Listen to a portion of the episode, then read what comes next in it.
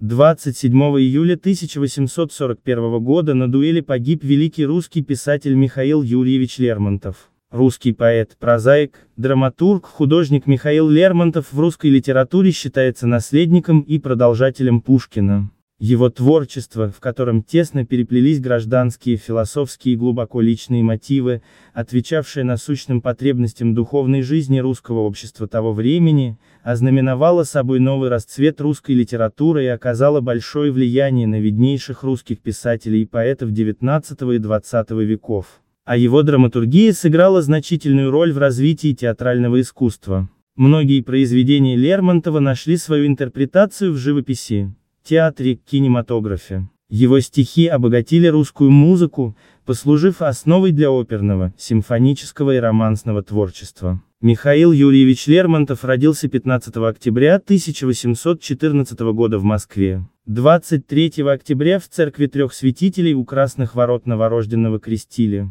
Крестной матерью стала бабушка, Елизавета Алексеевна Арсеньева, в чьем имении в селе Тарханы Пензенской губернии, ныне село Лермонтово Пензенской области, и прошли детские годы будущего поэта. Бабушка Елизавета Алексеевна страстно любила внука, который в детстве не отличался сильным здоровьем. Энергичная и настойчивая, она прилагала все усилия, чтобы дать ему все, на что только может претендовать продолжатель рода Лермонтовых. Раннее развитие стало для Лермонтова источником огорчений, никто из окружающих не только не был в состоянии пойти навстречу грезам его души, но даже не замечал их. Здесь коренятся основные мотивы его будущей поэзии разочарования. Глубокое впечатление на Михаила оказали и поездки к родственникам на Кавказ в 1818, 1820, 1825 годах, что тоже потом отразится в его творчестве. В 1827 году он переехал в Москву, здесь и начал писать стихи первой поэмы «Индианка», «Черкес» и «Кавказский пленник». Вскоре Лермонтов был зачислен полупансионером в Московский университетский благородный пансион, именно к этому периоду сам Михаил относит начало своей поэтической деятельности. Весной 1830 года благородный пансион был преобразован в гимназию, и Лермонтов оставил его и поступил в Московский университет на нравственно-политическое отделение, где учился вместе с Белинским, Герцеyoном, Огаревым, которые уже тогда оказывали большое влияние на общий идейный уровень студенчества.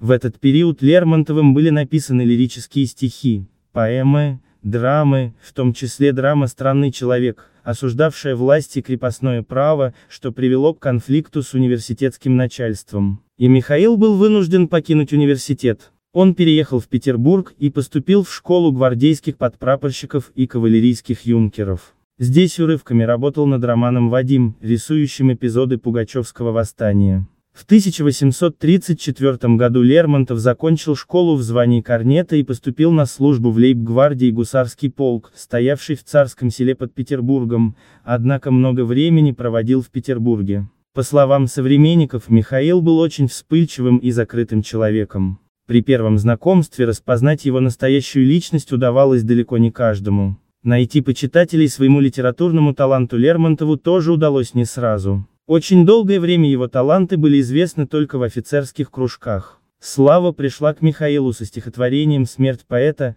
которое было посвящено Пушкину. Изначально оно заканчивалось словами и на устах его печать. Стихотворение моментально распространилось в списках и вызвало бурю самых разнообразных откликов. Многие оправдывали Дантеса, и разгневанный Лермонтов дописал еще 14 строк, начинающихся с «Овы» надменные потомки. Последовали арест и ссылка на Кавказ. Во время ссылки Лермонтов встречался с опальными декабристами, живо интересовался фольклором местных народов, их бытом, традициями и языком. Кавказские темы и впечатления от этой природы, жизни горцев, местный фольклор легли в основу многих произведений Лермонтова и заняли прочное место в его творчестве. Но ссылка длилась недолго вскоре Михаил, хлопотами своей бабушки, был переведен в лейб-гвардии гусарский его величество полк и с 1838 по 1840 год находился в Петербурге.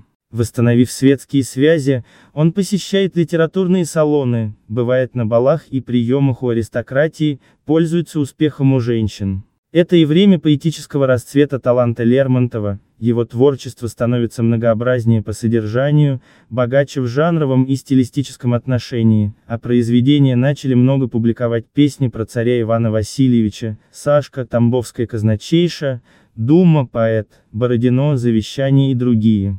Тогда же был создан и знаменитый сегодня роман «Герой нашего времени», насыщенный глубоким общественным и психологическим содержанием. Но запальчивый и не умеющий скрывать своих чувств, Лермонтов нередко становился участником дуэлей и скандалов. Еще по возвращении из Кавказа Лермонтов ухаживал за княгиней Щербатовой. За ней же ухаживал и сын французского посла. Результатом стала еще одна дуэль и еще одна ссылка на Кавказ. В этот раз поэта было приказано постоянно держать на первой линии фронта. Лермонтов на войне отличался доблестью и абсолютным хладнокровием. Некоторые его считали даже безрассудным. Но убила поэта не вражеская пуля. В Пятигорске, возвращаясь из отпуска, он повстречал своего старого знакомого по юнкерской школе, майора Николая Мартынова. Лермонтов как всегда язвил и отпускал обидные шутки в адрес Мартынова. Вспыхнула ссора. 27 июля 1841 года на дуэли Лермонтов специально промахнулся,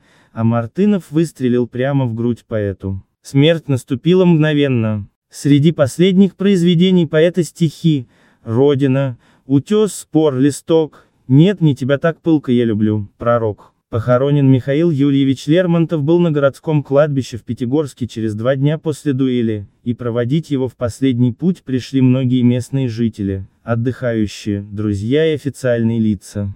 Позднее гроб с телом поэта, по просьбе его бабушки, был перевезен в село Тарханы, где 5 мая 1842 года погребен в фамильном склепе Арсеньевых. Имя Лермонтова носят улицы во многих российских городах, а также ряд театров и музеев, памятники поэту установлены также в разных городах России.